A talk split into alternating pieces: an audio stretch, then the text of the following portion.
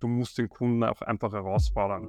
Weil du musst diese ganzen Glaubenssätze aufbrechen. Na, Digitalisierung gibt es in unserer Branche nicht. Wir machen das seit 20 Jahren so. Es ist alles gut. Diese Glaubenssätze musst du einfach aufbrechen und du musst ihn auch ein bisschen erziehen und quasi anlernen. Okay, wenn du den Weg mit uns gehst, kannst du in sechs Monaten dort sein.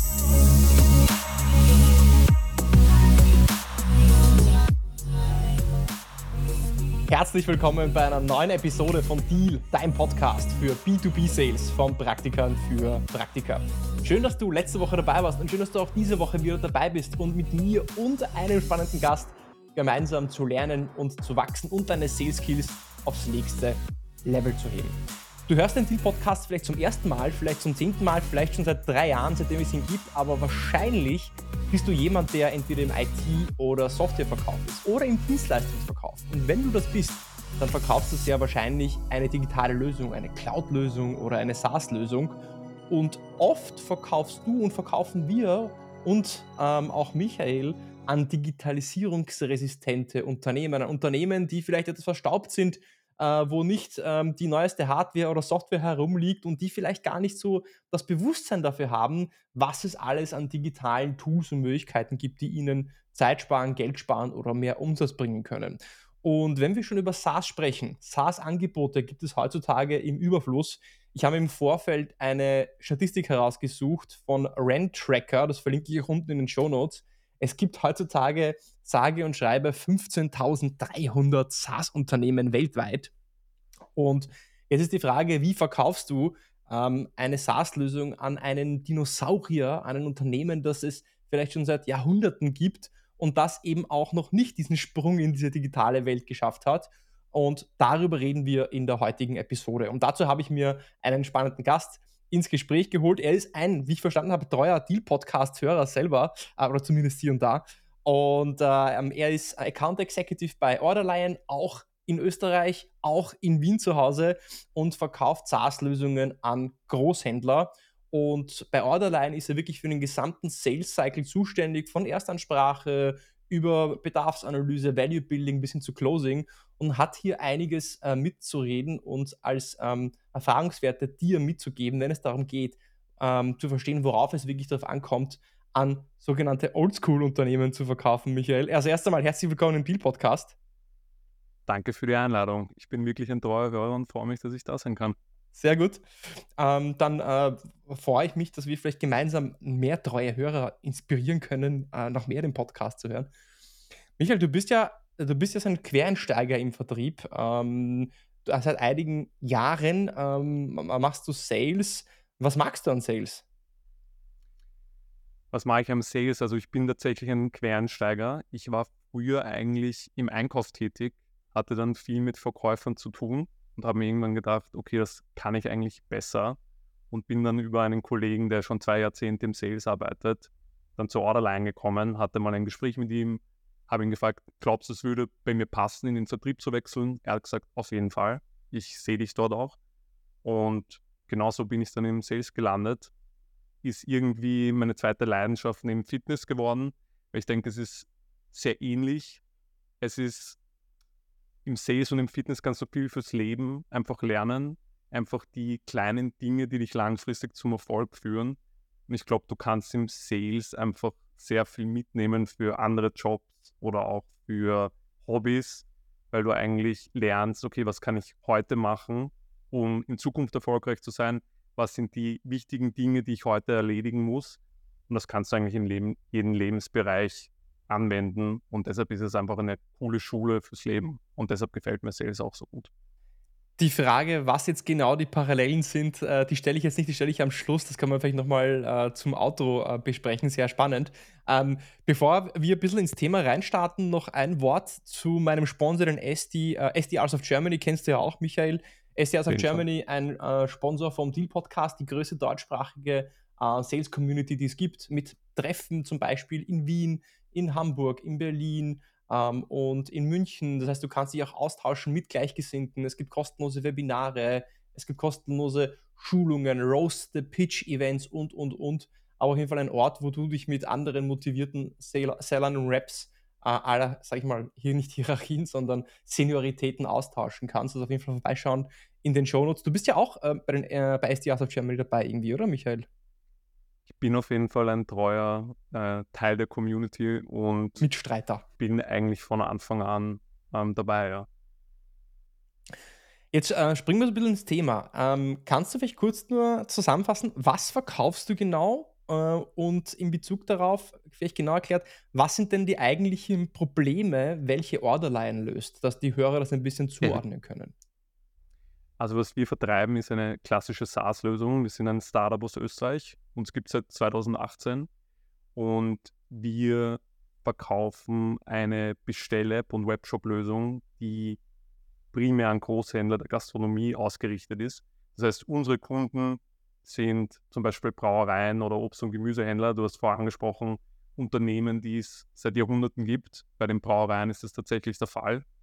Und was wir dort quasi lösen, ist die ganze Bestellernahme zu digitalisieren. Also wie kommen die Bestellungen vom Koch oder vom Kindergarten zu den Großhändlern.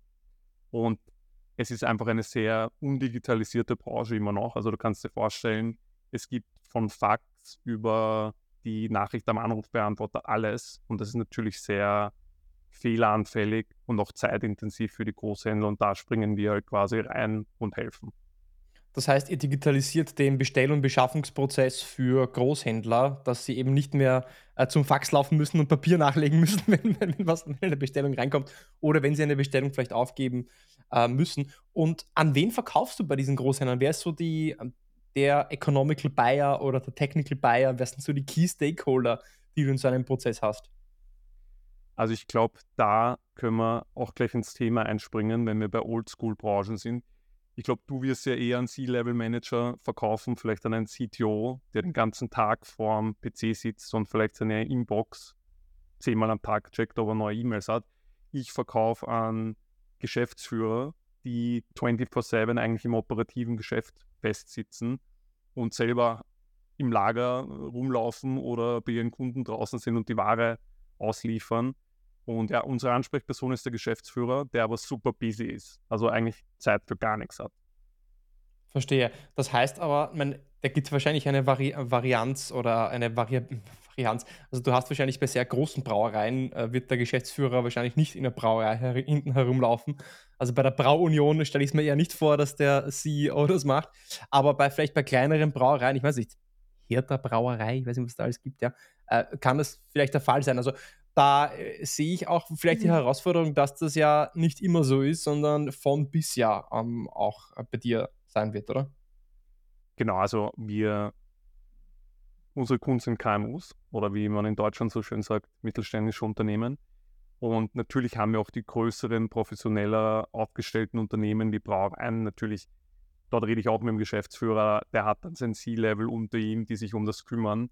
Ich habe genauso den kleinen Obst- und Gemüsehändler, der am Großmarkt in Wien oder in Hamburg unterwegs ist und selber verkauft. Und ich habe eigentlich von bis und da du natürlich riesige Unterschiede. Verstehe. Aber generell sind es, äh, wie gesagt, eher KMUs, wo der Geschäftsführer selber anpackt.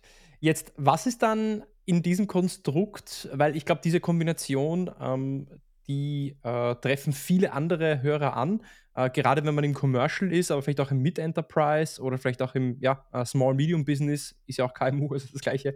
Ähm, was sind denn aus deiner Sicht die größten Herausforderungen, die du im Umgang mit diesen Stakeholdern hast, wenn es um so ein digitales Produkt, eine SaaS-Lösung wie Orderline geht? Das sind einerseits viele Familienunternehmen, die kleiner sind, die sind alle relativ konservativ, die haben einfach keine Erfahrung damit, Software oder digitale Lösungen zu kaufen. Gleichzeitig wissen die gar nicht, was du aus einer Software wirklich rausholen kannst. Sprich, die haben dann Angst vor hohen Kosten oder sie wollen nicht der Erste sein, der so eine Lösung umsetzt, weil jeder ist ja immer der Erste, der mit sowas anfängt. Und klarerweise auch, die haben Angst vor dem Aufwand, der vielleicht entsteht. Die haben eh schon einen Mitarbeitermangel und denken sich so, hm, ja, ich kann jetzt nicht auch noch die fünf Mitarbeiter, die ich habe, mit solchen Projekten zumüllen, blöd gesagt. Und was auch immer schön kommt, ist, eine Software kannst du halt nicht wirklich angreifen. Und im Dachraum sind wir doch alle immer noch ein bisschen konservativ, was dieses Thema angeht. Und die Abfüllmaschine, die steht halt im Lagerraum, die kannst du halt angreifen und da weißt du halt, was du für dein Investment bekommst. Bei einer Software ist das halt anders für die. Und das ist natürlich dann wesentlich schwieriger, die zu überzeugen. Das heißt, es geht zusammengefasst einfach, es fehlt an Vertrauen in diese Lösung, weil sie für diese Menschen, diese Käufer eigentlich nicht greifbar ist. Und ich glaube, dass, ähm, wenn ich jetzt so drüber nachdenke, ist es ja nicht, nicht nur das Problem jetzt von digitalisierungsresistenten Branchen, sondern von jeder innovativen neuen Lösung in der Cloud oder Software oder AI, die es da draußen gibt, an jeden äh, Käufer. Weil äh, oft verkaufen wir ja Lösungen, die neu sind, die noch keiner genutzt hat, wo es vielleicht noch nicht so viele äh, Referenzkunden gibt oder bei einem bestehenden Unternehmen vielleicht eine komplett äh, neue Lösung, die neu auf den Markt kommt. Jetzt ist äh, die spannende Frage, ist, es geht ja eigentlich um Vertrauen und wie schafft man es, das Ganze eigentlich greifbar zu machen, so wie ich dich verstehe, oder? Vertrauen und Greifbarkeit, tangible, how to make it tangible auf Englisch gesagt. Sind das die zwei das größten Herausforderungen oder würdest du das noch anders framen?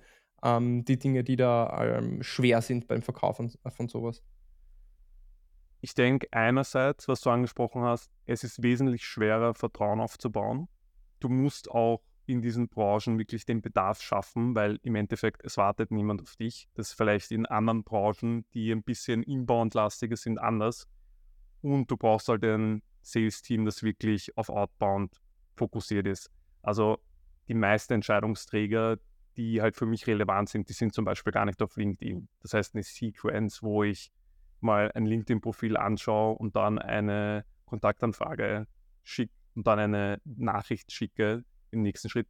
Das funktioniert bei mir gar nicht. Genauso wie Social Selling, weil die sind dort gar nicht unterwegs. Das heißt, ich brauche einfach ein Team, das, ich meine, ich weiß, das Thema liegt dir auch am Herzen. Du brauchst halt ein Team, das wirklich das Telefon abhebt, weil sonst kommst du gar nicht an die Entscheider dran. Das liegt mir auf jeden Fall am Herzen. Also ich sehe, du äh, hast mich zumindest über den Podcast ein bisschen kennengelernt, ja.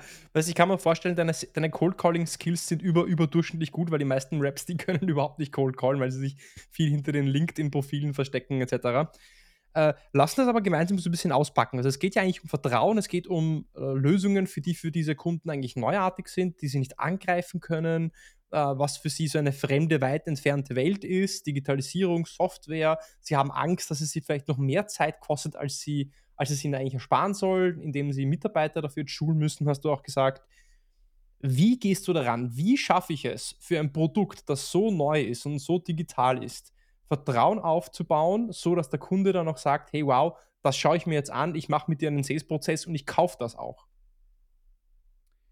Also wie du gesagt hast, du musst halt am Telefon richtig gut sein. Du musst einfach ins Gespräch kommen und da schon mal Vertrauen aufbauen, weil das im Endeffekt der erste Kontakt und dann im, im Gespräch einmal herausfinden, gibt es überhaupt einen Bedarf? Und den Bedarf musst du dann halt auch aktiv schaffen. Und ich glaube, viele werden hier Challenger Sale kennen.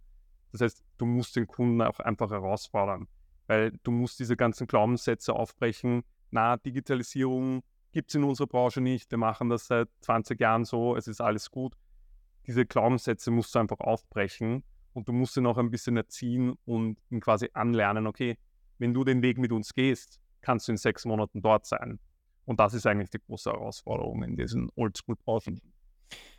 Ich habe mich viel mit äh, Vertrauen und Sympathie beschäftigt in den letzten Jahren eigentlich, weil ich bin ja auch ein, ein ähm, äh, ein LPler, ja, also ich habe alle möglichen LP-Ausbildungen gemacht. Da geht es auch viel um Vertrauen und, und Rapportbildung.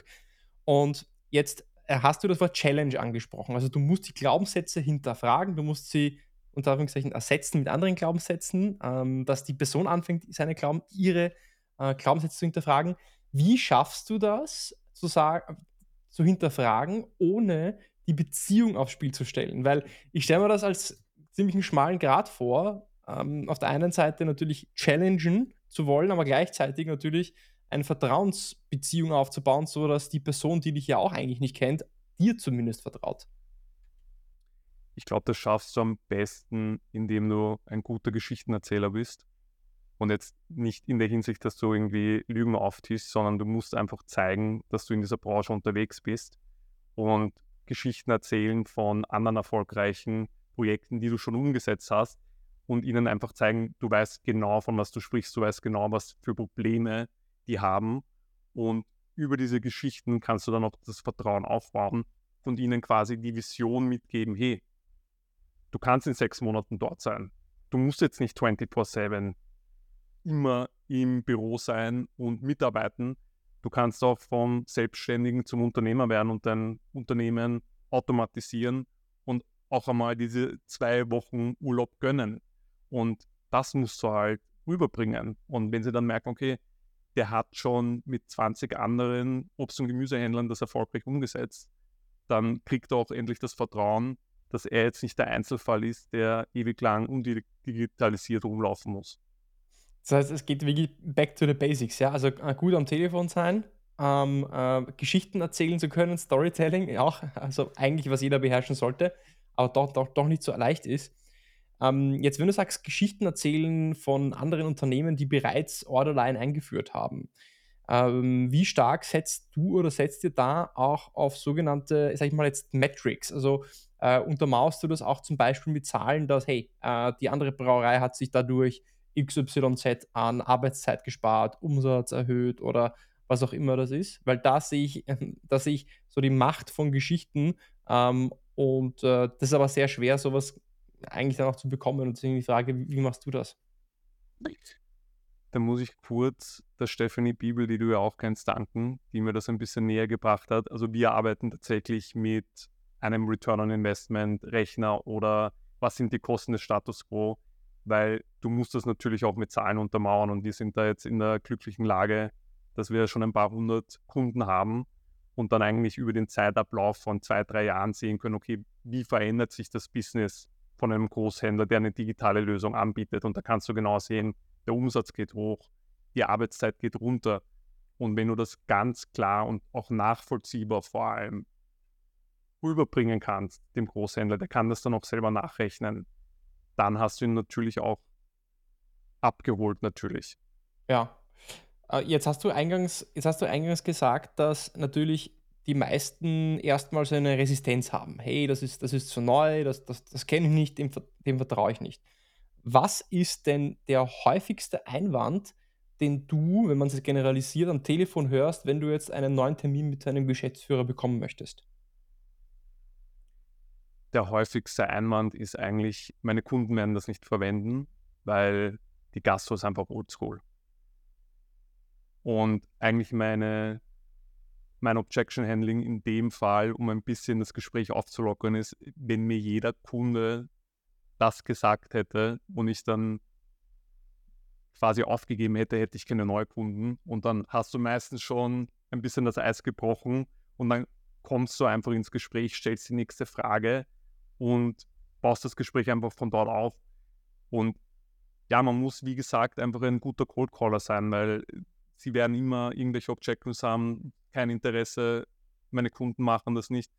Und ja, du musst am Telefon einfach gut performen, sonst wird das nichts. Wie steigst du in so einen Cold Call rein? Also ich kann mir vorstellen, solche Geschäftsführer sind ja wahrscheinlich eher auch gut am Telefon zu erreichen. Die laufen mit ihrem Handy herum oder die heben vielleicht, sind vielleicht selber die Zentrale teilweise einfach auch. Ähm, wie steigst du in so einen Cold Call rein? Ist eigentlich ziemlich basic. Also ich stelle mich vor, sage den Namen von meiner Firma, mache eine Doppelbegrüßung, dann kriege ich schon quasi das Hallo zurück. Dann habe ich schon ein bisschen ein Gespräch. Und im Endeffekt mein Lieblingseinstieg ist, darf ich gleich zum Punkt kommen. Ich weiß, es ist ein bisschen oldschool, ähm, werden auch viele Seller kennen, aber bei mir funktioniert er einfach gut. Ich habe mir das zweite Jahr abgeholt, oder in dem Fall das erste. Und dann kann ich einfach eine offene Frage stellen und komme eigentlich so relativ schnell ins Gespräch kann dann meine Spin-Fragen machen und kann dann relativ schnell qualifizieren. Und wenn du den, wenn du den Geschäftsführer einmal für das Gespräch geöffnet hast und die Aufmerksamkeit hast, dann funktioniert das eigentlich auch super. Das heißt, du holst dir eben so Ja, du nutzt die Ja-Treppe, um so ein bisschen die Person ins, äh, ins, zum Reden zu bringen und sie positiv zu primen. Und dann hast du gesagt, du stellst, dann stellst du die erste offene Frage. Was ist die offene Frage, die du da stellst? die erste offene Frage ist eigentlich easy, weil ich tue mich vielleicht auf irgendeinen Kunden, der in der Branche unterwegs ist, referenzieren. Dann hast du schon ein bisschen die Aufmerksamkeit, weil was der Konkurrent macht, interessiert mich eigentlich immer. Und dann frage ich einfach, wie schaut das ganze Bestellwesen bei Ihnen derzeit aus? Wie kommen die Bestellungen rein? Und dann beginnt er schon einmal zwei Minuten zu reden. Und von dort kann ich das Gespräch dann einfach mit Spin-Fragen langsam aufbauen. Und dann hast du eh schon halb gewonnen, sage ich jetzt einmal. Okay. Äh, lass, uns, lass uns ein bisschen weitergehen im Sales-Prozess und ähm, damit wir ein bisschen einschätzen können, um was für Volumina ähm, äh, oder es, es geht, also die, die Deal-Sizes. Was kosten Orderline für so eine durchschnittliche KMU pro Jahr? Kann man das so Pi mal Daumen sagen, was das so eine Deal-Size ist? Dadurch, dass wir mit vielen kleinen Unternehmen auch zusammenarbeiten, aber auch mit größeren, also das geht von bis, das kann von 3000 Euro im Jahr sein bis 25.000 Euro. Also es ist dann wirklich höchst individuell, weil einfach die Range an unterschiedlichen Kunden bei uns so groß ist. Ja, verstehe. Jetzt äh, die, die, spannende Frage, okay, also angenommen, das sind 10.000 Euro pro Jahr, ja, ähm, leicht zum Rechnen. Jetzt, wenn ich so eine kleine KMU bin, ich bin der Geschäftsführer und eigentlich ist der, ist der Value, den du mir verkaufst, ist Zeit. Also äh, Zeit im Sinne von, du sparst mir Zeit als Geschäftsführer ein ähm, würde ich mir dann wahrscheinlich denken, dass einer der Objections hinten raus beim Closing ist, naja, das ist zu teuer oder das zahlt sich einfach nicht aus für uns. Also da mache ich das lieber selber. Wie baust du von Anfang an so einen Business Case oder wie gehst du dann ran im Objection Handling, um diesen Einwand, das ist zu teuer, äh, auch wirklich aus dem Weg zu räumen? Es geht eigentlich relativ schön in unserem Sales-Prozess, weil du in der Discovery dann nachfragst, okay, wie viele Kunden, äh, nicht Kunden, sondern Mitarbeiter haben sie im Innendienst, wie viele Kunden sind bei der ganzen Bestellannahme quasi involviert und du kannst dir dann eigentlich durch, durch, mit Durchschnittswerten ausrechnen, was müssen die verdienen. Und am Endeffekt, wenn du am Ende dann beim Return on Investment bist und das runterbrichst auf einen Tag, was dich die Software kostet, dann ist das im Normalfall, sind das im Normalfall die Kosten von einer Arbeitskraft für eine Stunde. Aber die Software arbeitet halt 24 Stunden am Tag und hat noch viel mehr Benefits als jetzt ein Mitarbeiter, der im schlimmsten Fall auch krank wird oder vielleicht gar nicht zur Arbeit kommt, weil er gar keinen Bock mehr hat. Also das ist eigentlich, wenn du den Sales-Prozess schön aufsetzt, am Ende keine Objection mehr, weil der Unterschied zwischen Investment und dem, was du rausbekommst, so extrem auseinanderklafft. Mhm. Das heißt, du stellst von Anfang an die Fragen, aha, naja, wie viele Mitarbeiter haben Sie denn? Oder wie viele Menschen, wie, wie viele Mitarbeiter haben Sie im Bestellwesen an, ähm, angestellt? Wie viel Zeit verwenden die denn zum Beispiel jetzt pro Tag, um Bestellungen äh, zu bearbeiten? Und dann kannst du ja eigentlich, und dann berechnest du daraus, wie viel Zeit investieren sie jetzt und wie viel Zeit würden sie dadurch, äh, dadurch sparen? Richtig. Also du kannst ja relativ schnell, also wir machen dann quasi einen Business Case, wie viele Prozent von ihren Bestellern wollen sie in einem Jahr quasi als Online-Besteller abbilden. Und dann kannst du relativ leicht herunterrechnen, wie viel Zeit du dir sparst, wie viel Personalkosten du dir sparst, wie viel der durchschnittliche Warenkorb ansteigen wird, weil ein Online-Besteller bestellt einfach mehr, weil er das ganze Sortiment sieht, weil er mit Werbung gefüttert werden kann. Und dann kannst du relativ einfach die Kosten oder das Investment rechtfertigen. Macht Sinn. Das sind, wenn du dich mit Medic beschäftigt hast, sind das die Metrics 2, also du baust wirklich die schöne Metrics auf, ähm, um dann ähm, wirklich auch ja, Kriterien zu haben, um das Ganze messbar zu machen im Business Case. Ähm, jetzt vielleicht noch eine, ein, wieder ein, ein, ganz anderes Thema, aber auch im Sales-Prozess ähm, ähm, aufgehängt, würde ich sagen, so ganz gut in der Mitte. Jetzt ist es so, dass du verkaufst ja eine, eine Lösung, die ja eigentlich Menschen ja auch teilweise ersetzt. Ich kann mir vorstellen, es gibt teilweise wirklich vielleicht eine, eine, eine eigene Person, die schon seit zehn Jahren nichts anderes macht, als Bestellungen abzuarbeiten in diesen Brauereien. Und genau das gleiche ist es zum Beispiel bei Hightech-Produkten, ähm, wie zum Beispiel bei Datenbanken wie MongoDB. Da gibt es Leute, die einfach seit zehn Jahren die gleiche Datenbank administrieren und managen. Jetzt kommt MongoDB daher und will jetzt mit einer voll gemanagten Datenbanklösung diese selbst gemanagten Datenbanken ablösen. Und was dann die normale Reaktion ist, selbst wenn der Geschäftsführer oder der Entscheider oder der Key Stakeholder das gut findet, dann versuchen natürlich die Leute, dessen Arbeit du ja eigentlich so ein bisschen ablöst um, oder ihnen Arbeit abnehmen möchtest eigentlich nur, die wehren sich dann dagegen. Äh, wie gehst du mit solchen Situationen um? Gibt es natürlich auch. Ich glaube, ich bin in der glücklichen Lage, dass 90, in 90 Prozent der Fällen haben die Unternehmen so wenig Mitarbeiter, dass wenn die Mitarbeiter dann mal freigespielt werden, dann für andere Tätigkeiten eingesetzt werden. Also ich hatte mal den Fall, vier Leute im Innendienst, jetzt brauchen sie nur noch eine Person, die Bestellungen entgegennimmt, die anderen drei machen jetzt Neukundenakquise. Also das ist kein untypisches Szenario, weil bei dem Fachkräftemangel brauchst du jeden Mitarbeiter und kannst dann nicht einfach zwei Leute wegrationalisieren.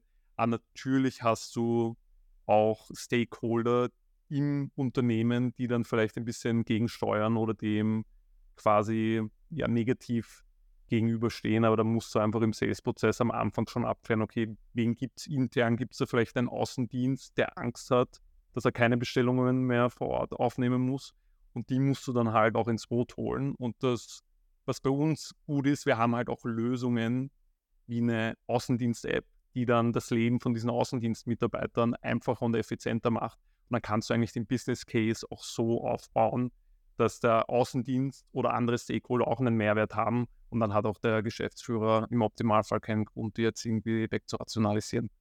Mhm, spannend. Ich kann mich noch erinnern an die Zeiten, äh, vor circa vier, fünf Jahren war ich bei einem SaaS-Unternehmen, äh, Meltwater damals, da war ich zehn Jahre und wir haben Medienbeobachtung verkauft, Online-Medienbeobachtung. Das heißt, ähm, das, was teilweise sind wir an Fälle gestoßen, wo in Unternehmen zwei, drei Leute sitzen und nichts machen den ganzen Tag, außer mit der Schere Zeitungen auszuschneiden, wo zum Beispiel das Unternehmen äh, erwähnt worden ist, mit der Schere. Und, und dann kleben sie das auf einer A4-Seite, scannen das ein und schicken das dem Geschäftsführer. Ja, also komplett verrückt eigentlich in heutiger Zeit. Und mit so einer Online-Medienbeobachtung, naja, ersetzt du ja eigentlich äh, die Arbeit von diesen Personen. Und da habe ich gemerkt, musst du immer möglichst schnell versuchen zu verstehen, wer sind denn die Leute, die was dagegen haben könnten, dass sowas eingesetzt wird und dann die versuchen ins Boot zu holen, ihnen zu zeigen, hey, ich kann, möchte deine Arbeit nicht wegnehmen, sondern du hast vielleicht Zeit, um dich um kognitiv interessantere Aufgaben zu kümmern, als äh, mit äh, äh, Schere und Uhu äh, jeden Tag ähm, Zeitungen auszuschneiden. So ähnlich stelle ich es mir eigentlich ähm, auch, auch bei euch vor. Ja. Ähm, jetzt bist du ja zuständig wirklich von A bis Z für den gesamten Sales Cycle. Ähm, weiß nicht, wie es dir geht, aber mir geht es oft so, gerade auch in diesem hochkomplexen Enterprise Sales, ähm, dass an einem gewissen Punkt kommt man immer wieder in den Sales-Prozess, wo die Dinge plötzlich zum Erliegen kommen, wo es nicht mehr weitergeht, wo das Momentum in dem Sales-Prozess plötzlich verloren geht, weil zu viel Zeit vergangen ist. Und ähm, ich frage mich, wie schaffst du es? Hast du Strategien für dich entwickelt, wie du den Prozess am Laufen hältst, so dass die Opportunity nicht in diesem bekannten ja, uh, No Decision landet, also wo einfach keine Entscheidung getroffen worden ist. Ich bin in der glücklichen Lage, dass ich glaube, ich, wir haben ein bisschen kürzeres Sales Cycle als jetzt zum Beispiel ein Enterprise Deal. Also bei uns wird der Sales Cycle so zwei bis drei Monate gehen. Was aber auf der anderen Seite auch wieder lang sein kann, weil wenn du einen Geschäftsführer hast, der dann wieder im Operativen quasi erstickt und sich denkt, okay, ähm, es läuft eigentlich jetzt eh auch so und dich auch wieder vergisst, hast du eigentlich dieselbe Challenge. Das heißt, man muss wirklich schauen, dass die warmen Deals einfach schnell konvertieren oder im schlimmsten Fall halt auf Loss gesetzt werden. Und ich habe da eigentlich eine Sequenz mit Kundenvideos, Case Studies, Check-in-Calls, wo ich den Kunden eigentlich immer wieder warm halte. Bei uns ist auch das Thema Integration mit Warenwirtschaften die wir abbilden müssen. Das heißt, dass ich den Kunden einfach immer am aktuellen Stand habe, wo sind noch Probleme, wie schnell können wir die Integration hinbringen und dass ich ihn einfach immer schnellstmöglich update und dadurch einfach warm halte. Aber ich denke, viel mehr kannst du eh nicht wirklich machen.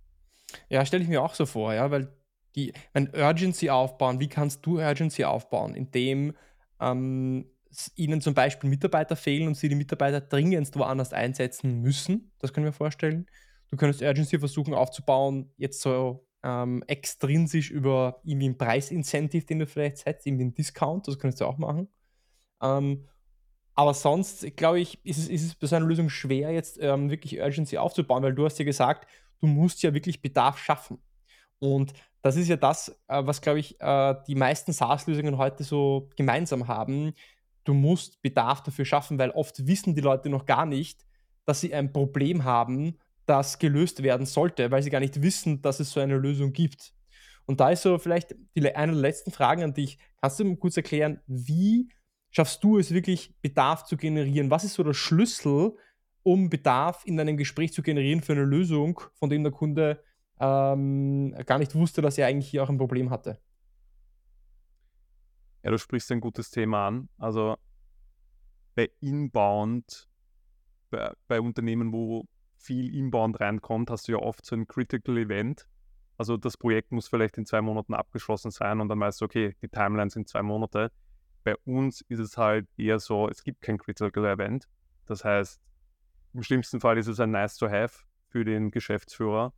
Und da musst du einfach, wie ich schon vorher gesagt habe, durch gute Geschichten, durch Vertrauen aufbauen, eben auch solche Themen wie den ROI-Rechner und die Kosten des Status Quo einfach überzeugen und ihnen sagen, okay, du investierst zwar Summe X, aber du kriegst das 15, 20-fache raus. Und dann musst du halt auch schauen in solchen Branchen, die halt Angst vor neuen Kosten haben, dass du die Schwelle, um es einfach mal auszuprobieren, sehr niedrig hältst. Da musst du halt mal bei den Einrichtungsgebühren ähm, Prozente geben oder die ganz weglassen, weil du weißt eh, der Kunde, wenn er einmal zufrieden ist, der bleibt eh 10, 15 Jahre bei dir, weil der wechselt nicht mehr so schnell. Und dann musst du einfach diese, diese Barrieren möglichst niedrig halten, dass jeder drüber springen kann und dass du den Deal halt schnell closed und der Deal halt warm bleibt. Weil wenn er, ja, wenn er einmal auskühlt und die wieder im operativen Geschäft gefangen sind, dann hast du halt schlechte Chancen. Genau das ist es, wenn der Deal auskühlt. Also wenn so diese Excitement-Kurve runtergeht. Ähm, du hast ja in so einem Sales-Prozess hast du ja, ähm, also wenn, wenn die X-Achse Zeit ist und die Y-Achse so die, der Mehrwert oder das Excitement, dann bist du am An also vor dem Call ganz unten, dann steigt das so rauf. Aber je mehr Zeit verstreicht und du keine Kommunikation hast, desto mehr geht diese Kurve halt wieder runter. Und wenn sie unter eine gewisse Schwelle droppt, dieses Excitement oder diese Value-Kurve, die nach mit der Zeit ja wieder abflacht, dann hast du eigentlich genau das Problem, dass du wieder den Deal ausgestoppt hast oder ausgestoppt bist. Und was sich bei mir früher bewährt hat, war, wir hatten als Faustregel, gerade bei so bei Fast-Paced Sales, wo du Sales Cycle von zwei, drei Monaten hast, dass du alle zwei bis fünf Werktage irgendwie einen Touchpoint setzt, dass du irgendwie einen Grund findest, warum die Person mit dir sprechen muss. Ähm, wir sind nie aus einem Gespräch herausgegangen, ohne Hausaufgaben zu verteilen. Das heißt, okay, passt, das ich mache bis, bis zum nächsten Mal, mache ich das, bis zum nächsten Mal äh, äh, rechne ich diesen ROI oder TCO fertig und Sie sprechen bis zum nächsten Mal mit Ihren Kollegen, dass wir wirklich wissen, wie viel Zeit Sie gerade investier äh, investieren für die Bestell Bestellabwicklung, so dass wir das wirklich auch nochmal gegenprüfen können und Sie wirklich wissen, ähm, wie viel Sie zahlen und wie viel Sie sich dafür auch sparen. Also Aufgaben verteilen, das möglichst kurz halten, die Intervalle. Und der zweite, die zweite Idee oder was ich auch immer gerne gemacht habe, was ich jetzt auch immer mache, ich versuche immer wieder so Goodies nachzuschicken oder immer wieder mal mit einer spannenden Idee anzurufen. Also ich möchte, ich versuche mein Pulver nicht immer gleich am Anfang zu verschießen, ähm, indem ich ihm alles zeige, alle, also alle Dinge, vielleicht alle coolen Stories, die ich auch auf, auf, auf, auf Lager habe, sondern ich lasse mir noch so die Hälfte vom, vom Pulver übrig nach der, nach, der, nach, der, nach der ersten Demo oder nach der zweiten, dritten Discovery ähm, und rufe dann vielleicht mal an, einfach so und sage, ja, Herr Butz, ich habe da an Sie gedacht und zwar, Sie hatten doch letztens erwähnt, das. Und da ist mir die Idee gekommen, ähm, wir könnten da zum Beispiel auch das und das machen. Und was Sie jetzt plötzlich machen könnten, ist das und das und das. Was sagen Sie dazu? Ja? So dass, wenn die Person deine Telefonnummer sieht oder deine E-Mail sieht, sich denkt, wow, also wenn der Michael anruft oder der Jiří anruft, da haben die sicher vielleicht irgendwie wieder eine interessante Idee für mich. Und ähm, das höre ich mir an. Und so hältst du auch diese Excitement und diese Value-Kurve oben oder idealerweise steigerst du sie auch noch. Und ich glaube, was auch sehr oft passiert ist, ich weiß nicht, wie es dir geht, aber du hast ja sicher auch, auch Kollegen, ja, den einen oder anderen ähm, im Sales. Oder bist du ein Alleinkämpfer bei Euroline? Nein, also ich bin im, im Dachraum sind wir zu zweit und dann jeder Markt hat quasi zwei Seller. Ja, das dass dann oft passiert ist, dass du machst eine Discovery, machst dir vielleicht einen Termin aus, der dann wegen Urlaub oder was auch immer internen Meetings erst sechs, sieben, acht Wochen in der Zukunft ist und in der Zwischenzeit passiert nichts. Und sechs bis acht Wochen im Sales-Prozess, das ist einfach eine Ewigkeit, weil was passiert? das Daily Business passiert. Ja? Äh, Probleme, äh, äh, Kunden kündigen, andere Raps rufen an und wollen irgendwas anderes verkaufen. Ja? Ähm, und wenn du da nicht schaffst, äh, die Intervalle kurz zu halten und das Excitement aufrechtzuerhalten, dann, äh, dann kannst du den Deal und die Opportunity auch vergessen. Ja? Das ist dann der Klassiker, wo dann die E-Mail kommt. Andere Themen sind jetzt dazwischen gekommen und wichtiger. Und ja, wie du gesagt hast, da muss man einfach schauen, dass diese Intervalle möglichst kurz bleiben und man den Lead ein bisschen anfüttert mit Informationen. Sehe ich auch so. Ähm, irgendein Thema, was wir noch nicht beha behandelt haben, was du meinst, was super relevant ist? Ja. Na, ich denke, wir sind eigentlich ganz gut durchgekommen. Durch, durch die digitalisierungsresistente Branche durchgedrungen jetzt. Äh, ich glaube, wir könnten bei dem einen oder anderen Thema noch mehr ins, ins Detail gehen. Ähm, aber sehr spannend. Ähm, jetzt, so wie ähm, ja, die meisten, fast alle meiner Gäste, bekommst auch du jetzt so äh, diese Rapid 3, Rapid 4 Questions zum Abschluss. Ähm, und da sind, das sind kurze Fragen äh, mit kurzen Antworten. Ja? Und die erste Frage, die ich an dich hätte, da möchte ich ein bisschen zurückgehen am Anfang vom, vom Gespräch, das sagt, dass, dass Sales eigentlich so eine Schule fürs Leben ist, glaube ich, so hast du es genannt, und sehr viele Parallelen auch zum Sport haben, ja, hat. Ähm, was ist denn die, die größte Lektion, die du für dich ähm, in deiner persönlichen Entwicklung durch Sales gelernt hast? Mit der Ablehnung umzugehen, einerseits, und dass es nichts Schlimmes ist. Und dass du eigentlich jeden Tag diese kleinen Bausteine setzen musst, dass du langfristig erfolgreich bist. Und das trifft einerseits auf Sales zu, aber auch auf den Sport. Und das ist eigentlich die coolste Lektion, die ich in den letzten Jahren gelernt habe. Was ist denn der allgemein der beste Ratschlag, den du je bekommen hast? Das Leben nicht allzu ernst nehmen, weil die meisten Probleme eh nur im Kopf entstehen. Und was ist der schlechteste Ratschlag, den du je bekommen hast? Multitasking.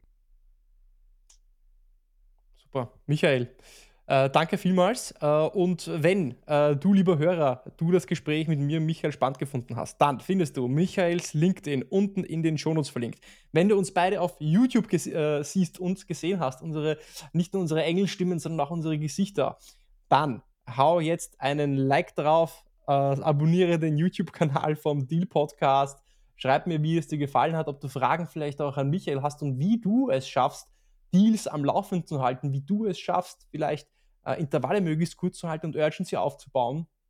Und natürlich Spotify, Apple Podcasts, überall folgen, überall liken, überall Feedback schreiben, weil so zeigst du dem Algorithmus, hey, das ist ein Podcast, der relevant ist und so können wir auch gemeinsam mehr Hörer erreichen. Und ähm, ja, Michael, dann sage ich erst einmal danke vielmals fürs Dabeisein und ähm, wir sehen uns und hören uns sicher bald wieder. Danke für die Einladung, hat Spaß gemacht und bis bald auf jeden Fall.